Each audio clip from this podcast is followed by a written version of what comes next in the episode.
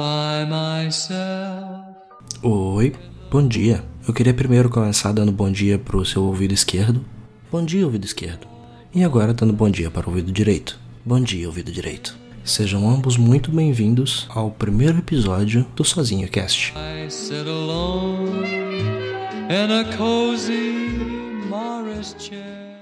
Nesse primeiro bloco, se os meus vizinhos não destruírem as minhas paredes antes, por algum motivo, eu irei ler algumas notícias, ou pelo menos o título de algumas notícias, e fazer alguns comentários breves. Primeira notícia. Eslovaco queria visitar a mãe em Rotterdam, na Inglaterra, vai parar em Rotterdam, na Holanda. Aparentemente, o nome do eslovaco era Fabio Pourchet, e o que me chamou a atenção nessa notícia, na verdade, não é nem o título. Foi no conteúdo há uma frase que diz o seguinte: A polícia disse no Twitter que o engano ocorreu porque o homem não é articulado e seu conhecimento topográfico não é muito bom. Assim, a possibilidade dele ter caído no conto do corretor ortográfico, porque Rotterdam e Rotterdam só tem uma letra de diferença em seus nomes originais. O mais importante é que os policiais holandeses arrumaram um abrigo para o homem, também conhecido como cadeia, e o encaminharam para uma entidade que vai ajudar a encontrar a sua família, também conhecido como processo de deportação. A segunda notícia é: americano acha mensagem em garrafa lançada ao mar 50 anos atrás por marinheiro russo. Aparentemente a mensagem escrita era escreve essa aí correndo e foi escrita pelo capitão Anatoly Profiek Botsanenko. Pronúncia aqui muito provavelmente está errada. E ele a princípio não se lembrou da história, mas quando viu sua assinatura falou catapindas. Fui eu. E é isso. É, não, não é muito engraçado essa não. Vamos pra próxima. Cinco homens são presos em lanchonete da rede Five Guys na Flórida. Se você não sabe inglês, Five Guys significa cinco homens ou cinco caras. E aparentemente a rede agora já tá pensando em mudar de nome. Vai se chamar Five Guys Busted. Ou a rede vai falir porque prenderam os cinco caras. Essa também não, não tem muita graça, não. Vamos torcer que a- a- alguma vai ter, alguma vai ter. Fica aí. Tartaruga leva advertência por atrapalhar trânsito em estrada nos Estados Unidos. Mais importante dessa notícia é que eu não sabia, eu realmente não sabia, que o Rubinho tinha assinado com a NASCAR. Aqui na notícia diz que o policial solicitou que o animal saísse. Mas como o policial, no caso, é o animal que está tentando falar com uma tartaruga, ele solicitou e não saiu. Então eu acredito que a advertência devia vir para o policial. Que inclusive tem uma selfie dele com a tartaruga aqui que a tartaruga tá olhando e falando por que caralhas eu estou nessa foto. Ah não, não pode falar palavrão, perdão. Ainda na América do Norte, adolescente multado por excesso de velocidade no Canadá e culpa frango empanado. Eu te entendo, cara. Eu te entendo. Às vezes ele não bate bem e ele realmente disse que ele precisava de um banheiro. Às vezes o negócio não bate muito bem, mas isso não é motivo para dirigir a 170 km por hora. Para na estrada, vai no matinho, pega o seu papel higiênico que fica no porta-luvas, tenha sempre um papel higiênico no porta-luvas, vai no matinho, se esconde e adube as plantas. Fica aí a minha dica para você, nobre ouvinte. E para finalizar, evento reúne 36.440 Legos Stormtroopers em Chicago. Aparentemente, os Stormtroopers se rebelaram ao final do evento, mas como eles eram Stormtroopers, nenhum deles acertou nenhum tiro e ninguém saiu ferido. É, é isso que eu tenho. Foi mal. So unhappy there, playing solitaire.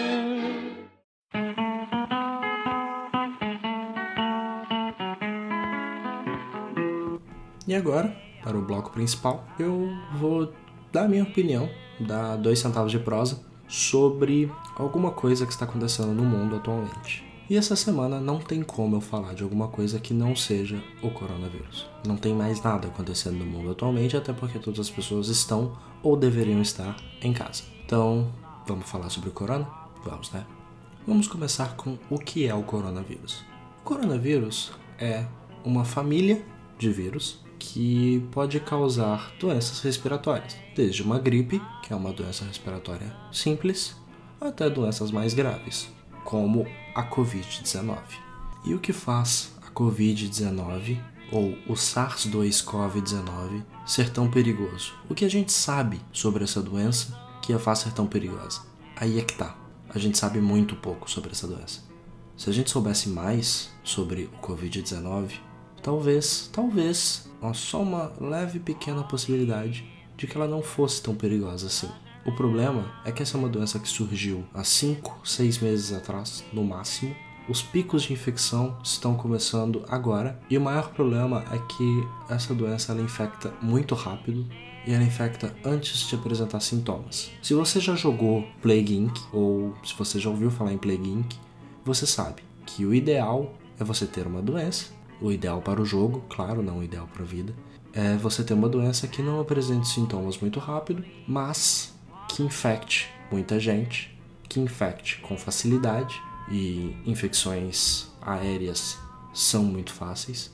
Haja visto a gripe, por exemplo, que é um vírus que infecta muita gente com muita facilidade e é um vírus de transmissão aérea e que você possa infectar as pessoas antes que os sintomas apareçam. Porque daí uma pessoa vai infectar duas, três, quatro, cinco, dependendo de quanto ela andar, dependendo de quanto ela tossir. E é por isso que o Covid, que a Covid-19 é sim hoje tão perigosa, porque a gente não sabe como diagnosticar uma pessoa assintomática. Soluções que estão dando certo são, por exemplo, a da Coreia do Sul, que iniciou com drive-thru de testes. Você vem no seu carro, faz um teste. Um dia depois, você recebe o resultado. O modelo que os Estados Unidos copiou agora, que esperamos que dê certo. Porque daí você estaria testando pessoas assintomáticas, que são os maiores transmissores desse vírus. Como eu não sou biólogo, eu não vou me aprofundar muito na questão do vírus em si, mas para isso eu deixo a recomendação do canal do Atila e a Marino, que é muito provavelmente a maior ou uma das maiores referências que a gente tem no país hoje sobre virologia. Ele é um doutor em virologia, inclusive. Mas eu vou detalhar aqui algumas das ações que os países têm tomado, em especial quatro países, sendo esses a China, a Coreia do Sul, a Itália e o Brasil. Começando pela China. O primeiro país a ter casos da doença, o país onde a doença surgiu, podemos dizer assim, e foi o país que tomou as medidas mais extremas a China ela fechou completamente Wuhan, que é a região, a cidade, na verdade, onde os primeiros casos foram descobertos. Ou seja, durante o período de eclosão da doença, durante o período mais forte da Covid-19, as pessoas não podiam sair de Wuhan porque a cidade estava completamente fechada. A estação de trem estava fechada, as estradas fechadas, o governo tinha restrita circulação. É o verdadeiro lockdown. Esse é o lockdown que a China fez na cidade de Wuhan. Também, as pessoas que apresentassem os sintomas ou que pensassem estar com coronavírus podiam ir a uma das clínicas de febre da China, que foram algumas clínicas especiais criadas para que os testes fossem feitos. E além disso, os testes eles eram facilmente acessíveis e gratuitos, ou seja, cada uma das pessoas poderia sim e deveria se testar. Outra medida que a China tomou, que também teve um impacto muito grande, foi a construção de hospitais. Construiu hospitais rapidamente, porque antes das medidas chinesas, a cidade de Wuhan teve vários infectados. Vários e vários infectados. Similar ao que aconteceu agora na Itália, só que a Itália eu vou tratar posteriormente. Outra medida tomada pelo país foi a de adiar qualquer tratamento médico que não fosse urgente. E vários e vários médicos começaram a fazer a visita, entre aspas, aos pacientes online, porque nem todo paciente tem alguma coisa crítica e o mais importante é que as pessoas em Wuhan se mantiveram em casa, ficaram trancadas em casa. E há relatos de que se você fosse em Wuhan, que não é uma vila, é uma cidade maior do que Nova York, por exemplo, há relatos que você dirigisse na cidade à noite, as luzes da cidade estariam acesas, mas a cidade seria uma cidade fantasma. Você não veria absolutamente ninguém nem nada nas ruas. Essas foram as medidas tomadas pelo governo chinês. E isso fez com que a China, que foi o primeiro país a ter pessoas infectadas, tenha hoje um número de casos confirmados menor do que Itália e Estados Unidos, por exemplo, dados de agora no site Zendeira, e o total de confirmados na China é de 81.996. Desses 81 mil, 75.099 pessoas já se recuperaram e a China teve 3.299 mortes. Um número que é alto, mas é menor do que, por exemplo, a Itália, que é o nosso próximo exemplo. Itália. No começo dessa crise, existia uma piadinha que era a seguinte: o coronavírus é que nem pasta. Pasta, macarrão, lasanha, pasta. Os chineses inventaram e os italianos apresentaram para o mundo. É uma piadinha relativamente ruim? É, mas se prova real. Nesse exato momento, bom, hoje, de acordo ainda com o site Gizandeira, a Itália tem 9.472 casos confirmados, atualizado agora, e desses 92.472 casos, 12 mil pessoas se recuperaram que é um excelente número. 12 mil pessoas é uma boa quantidade. O problema é que 10 mil pessoas, 10.023 pessoas morreram, pereceram. 10.023 pessoas morreram na Itália desde o primeiro dia, que foi 31 de janeiro. 31 de janeiro foi o primeiro dia em que houve a confirmação de um caso de coronavírus na Itália. Até hoje foram 29 dias em fevereiro, mais 27 dias em março. Em menos de dois meses, 10.023 pessoas morreram com o coronavírus. Mas por quê? Por que a Itália tem números tão preocupantes? Por que a Itália tem números tão assustadores? O que aconteceu na Itália que fez com que o número de mortos chegasse a 10 mil? chegasse a bem mais do que 10% dos casos confirmados? Essa é uma pergunta que eu me fiz e essa é uma pergunta que não é fácil de responder. Mas tudo tem a ver com o fato da Itália ter tomado as ações tardiamente e da população não ter aderido a ações do governo a princípio. Vamos voltar um pouco no tempo para o dia 26 de fevereiro. No dia 26 de fevereiro, a Itália tinha 453 casos. 26 de fevereiro, há um mês e alguns dias atrás. 453 casos. Em um mês, a Itália evoluiu de 453 para 92.472. Essa é a progressão da doença. E se você estudou um pouquinho de matemática no ensino médio e fundamental, você consegue ver que isso é uma clara função exponencial. E o que aconteceu? O que levou a Itália desses 453 casos a 92 mil casos confirmados em apenas 30 dias? Bom, menos de 30 dias, porque fevereiro teve 29 dias. Em partes, essa campanha da Itália não pode parar e também a campanha Milão não pode parar auxiliaram isso, porque novamente a Covid-19 é uma doença que se transmite por vias aéreas. Eu tô falando pausadamente para que isso fique memorizado. Covid-19 se transmite por vias aéreas. E como isso impacta na quantidade de pessoas infectadas? Simples.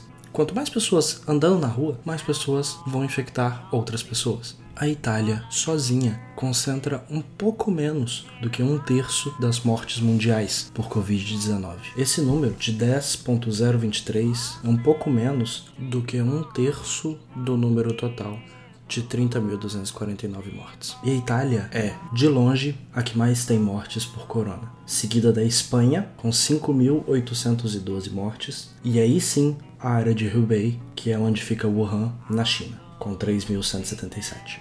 Ou seja, hoje esses dois países, Itália e Espanha, juntos concentram mais da metade das mortes por Covid-19 e esses dois países hoje têm mais mortes do que a região onde a doença se originou, na China.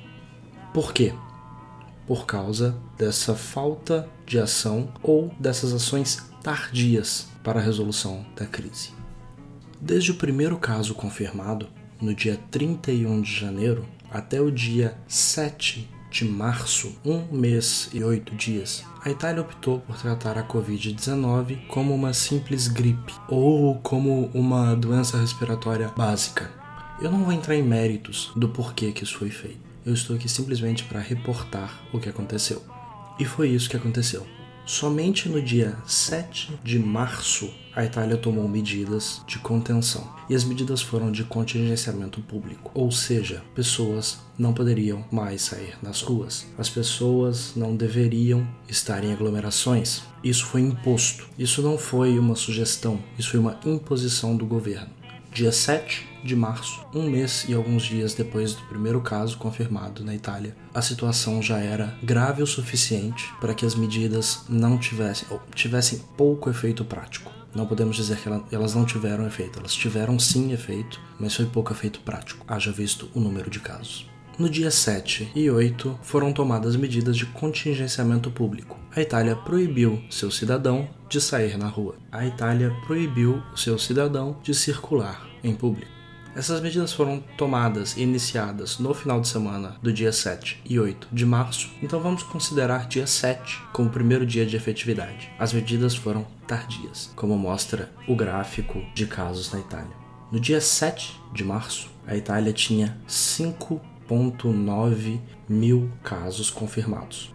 No dia 8 de março, esse número subiu para 7,4 mil casos. 9 de março, 9,2 mil casos confirmados. 10 de março, 10,1 mil casos confirmados. Eu não vou dizer dia a dia, vou saltar alguns dias aqui.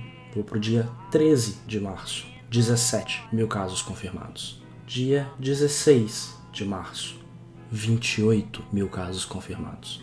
Dia 18 de março, 35 mil casos confirmados. A doença já havia se espalhado, ela já estava em várias pessoas. Porque essa confirmação que é feita aqui é a confirmação de pessoas que já apresentaram sintomas. Não é uma confirmação como, por exemplo, no caso da Coreia do Sul, em que se foi feito o drive-thru de testes.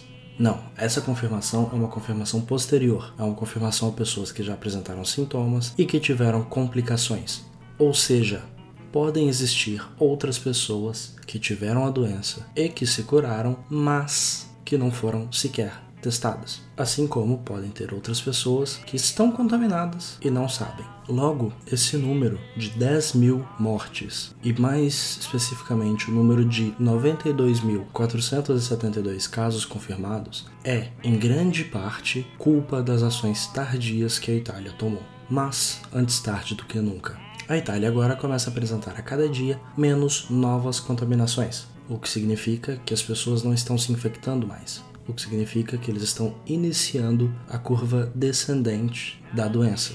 E o que levou esse número de 10 mil mortes? A média de morte dessa doença no restante do mundo, em outros lugares, era de 3 a 4%. Por que, a Itália tem uma porcentagem tão alta? É simples. É simples e é triste. A Itália tem uma porcentagem tão alta porque as pessoas se infectaram ao mesmo tempo. E há uma porcentagem de pessoas que necessita de cuidados médicos por causa desse vírus. Há uma porcentagem de pessoas que necessita de cuidados intensivos por causa desse vírus.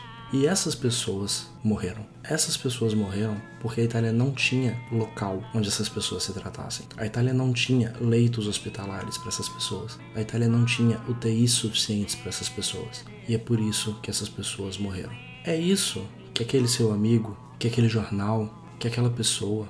É isso que é o significado do achatar a curva. Você deve ter ouvido essa expressão já algumas vezes. Achatar a curva. Por que achatar a curva? O que é achatar a curva? É isso. É fazer com que o número de contaminados ao mesmo tempo nunca ou no mínimo possível esteja acima da quantidade de leitos disponíveis de um país. Tem um vídeo muito bom do Pirula sobre achatar a curva. E mais ainda, tem um vídeo muito, muito bom do Atila sobre o porquê que é necessário achatar a curva.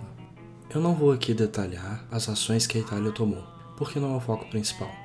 O que a Itália nos ensina não está nas ações em que eles tomaram, está no tempo em que eles gastaram para reagir a essa pandemia e para tomar algum tipo de ação. A Itália nos ensina que a gente precisa de agir rápido com o corona. A gente precisa de agir o mais rápido possível, porque senão a gente vai ter um número muito alto de infectados ao mesmo tempo e a gente não vai ter onde tratar. E a gente vai ter que escolher, infelizmente, como a Itália está escolhendo hoje, quem vive e quem morre. E é com essa frase extremamente pesada que eu vou para o último país que eu queria detalhar: o Brasil. O primeiro caso de Covid-19 diagnosticado no Brasil foi no dia 26 de fevereiro, no feriado, uma quarta-feira de cinzas, um dia após a terça-feira de carnaval, que marca o final do carnaval. Um senhor de idade avançada já esteve na Itália e chegou ao Brasil com o vírus, com a doença. E o número de casos infectados se manteve em um até o dia 29 de fevereiro onde houve uma segunda detecção. E aí se manteve em dois até o dia 4 de março, onde houveram mais duas detecções. E aí sim o vírus finalmente alavancou no Brasil. Mas ainda assim, até o dia 12 de março, a gente só tinha 52 casos diagnosticados no país. Seria isso falta de diagnóstico? Possivelmente. Possivelmente. Porque no dia 13, do dia 2 de março do dia 12 de março, perdão, para o dia 13 de março, em um único dia, o número de casos subiu de 52 para 151 e continua a subir exponencialmente até o número que temos hoje de 3.904 casos confirmados e 111 mortes, sendo que 6 pessoas já se curaram. E o que, que o Brasil está fazendo para conter o coronavírus? Quais ações o Brasil está tomando? Bom, infelizmente, muito pouco. O Brasil não tem uma população tão idosa em média de idade quanto a Itália tem, mas o Brasil tem um número de pessoas muito maior em pobreza extrema e um número mais alto de diabéticos também. Diabéticos esses que são um dos grupos de risco da doença. E por que, que eu estou dizendo que o país não tem tomado muitas ações para conter o coronavírus? Porque o Brasil não está tomando ações como país. As ações que estão sendo tomadas são, estão sendo tomadas pelos estados, estão sendo tomadas pelos governadores. O Brasil, como nação, ainda não definiu uma política de combate ao vírus. O Brasil, como nação, ainda não decidiu como vai tratar o vírus. E pior, o Brasil, como nação, está fazendo o mesmo que a Itália fez no começo. O Brasil, como nação, está tratando o vírus como uma coisa simples, como uma coisa básica, como uma gripe, como uma doença respiratória de leve impacto pelo menos os governadores estão tomando algumas ações e isso já está ajudando. Embora a curva de contágio brasileira ainda seja muito grande, arrisco dizer que pior do que a Itália, algumas ações estão sendo tomadas, o que pode solucionar. Hoje, com 3.904 casos, o Brasil ainda não tem nenhuma política de lockdown, o Brasil ainda não tem nenhuma política de testes, eu arriscaria dizer que o Brasil sequer tem testes suficientes disponíveis e a política de testar somente quem apresenta sintomas graves da doença indica isso. E por que, que o Brasil não tem nenhuma política pública de lockdown ou uma política pública de testes ou algo do gênero? Em partes, por causa da economia. O medo de uma crise, o medo de uma crise econômica, o medo de uma crise financeira. O medo injustificável, porque sim, essa crise financeira vai vir de qualquer jeito isso está fazendo com que o Brasil evite tomar ações de contenção, ações de lockdown. E o pior é que há partes do Brasil que estão tentando iniciar a mesma campanha. O próprio Brasil está tentando iniciar a mesma campanha que deu errado em Milão, a mesma campanha que deu errado na Itália. O Brasil não pode parar. Existe essa campanha e é uma campanha solicitando que as pessoas saiam de casa, voltem ao trabalho, se arrisquem. Sim, se arrisquem porque o maior problema é que o Brasil não tem uma quantidade muito grande de leitos hospitalares. Nenhum país tem uma quantidade de leitos hospitalares para o tamanho da população brasileira. O maior país, o país que mais tem leitos hospitalares hoje, acredito que seja os Estados Unidos, a China, ela tinha bastante, mas ela teve que construir mais. E a China é um país com um bilhão de pessoas ou mais. Eles tiveram que construir muitos leitos de urgência coisa que muito provavelmente o Brasil não vai fazer, coisa que muito provavelmente os Estados Unidos não irá fazer, coisa que muitos outros países não irão fazer. E que é necessário quando se tem uma quantidade elevada de casos e uma quantidade elevada de pessoas necessitando de hospitais. Alguns de vocês muito provavelmente estejam se perguntando: Ah, mas o Brasil não parou pro carnaval. Por que, que o Brasil devia parar agora? O Brasil não impediu o carnaval. Sim, o Brasil não impediu o carnaval, isso é verdade. Porque não havia motivos para impedir o carnaval naquele momento. O Brasil não tinha nenhum caso prévio ao carnaval. O Brasil não tinha nenhum caso confirmado durante o carnaval. O Brasil não tinha nenhum motivo para cancelar o carnaval. Nenhum país tinha motivo para cancelar o carnaval, com exceção da Itália, que já enfrentava casos nesse momento, e da China, mas eu não sei se a China tem um carnaval. E a Itália sim cancelou o carnaval em Veneza por causa da quantidade elevada de casos. Mas Holanda não cancelou seu carnaval, Espanha não cancelou, México não cancelou suas festividades, o Brasil também não cancelou, porque não havia motivo. Outros de vocês podem estar se perguntando: ah, mas aquele doutor, como diz o presidente, se referindo ao Drauzio Varela, ele falou que, não, que era só uma gripe, que era simples, que não devia ficar em casa, que ele não ia ficar em casa.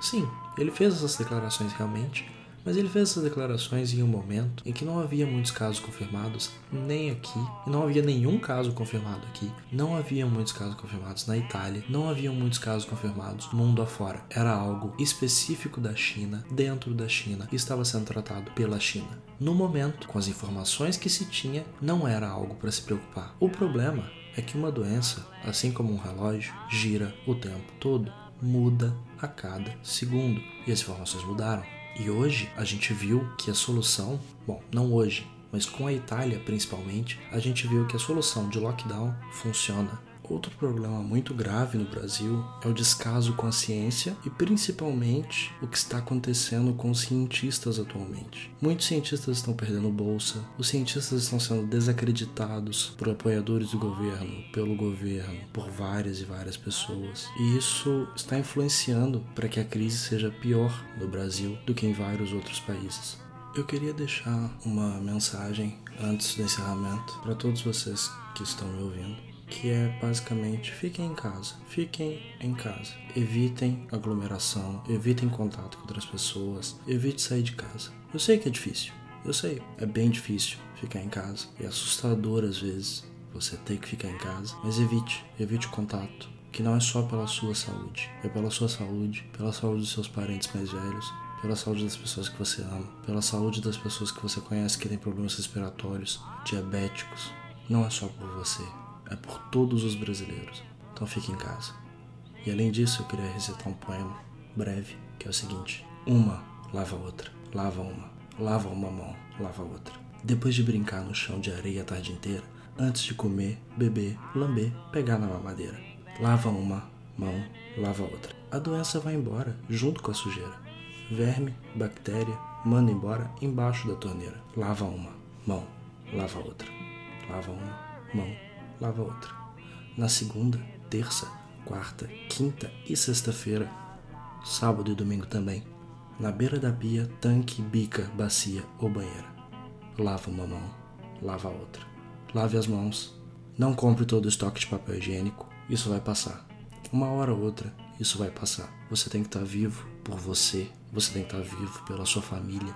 Você simplesmente precisa estar vivo para poder ajudar cada uma das pessoas que depende de você.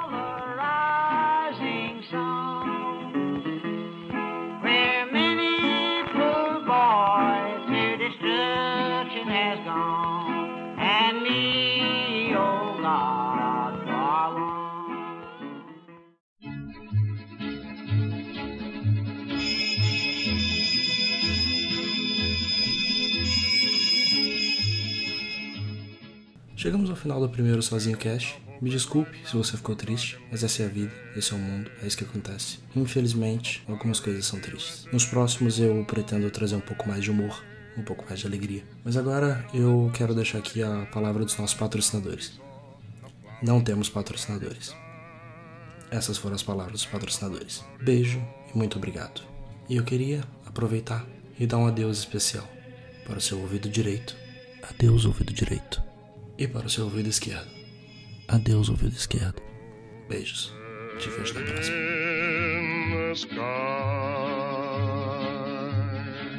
Their brands were still on fire and their hooves were made of steel. Their horns were black and shiny and their hot breath he could feel. A bolt of fear went through him.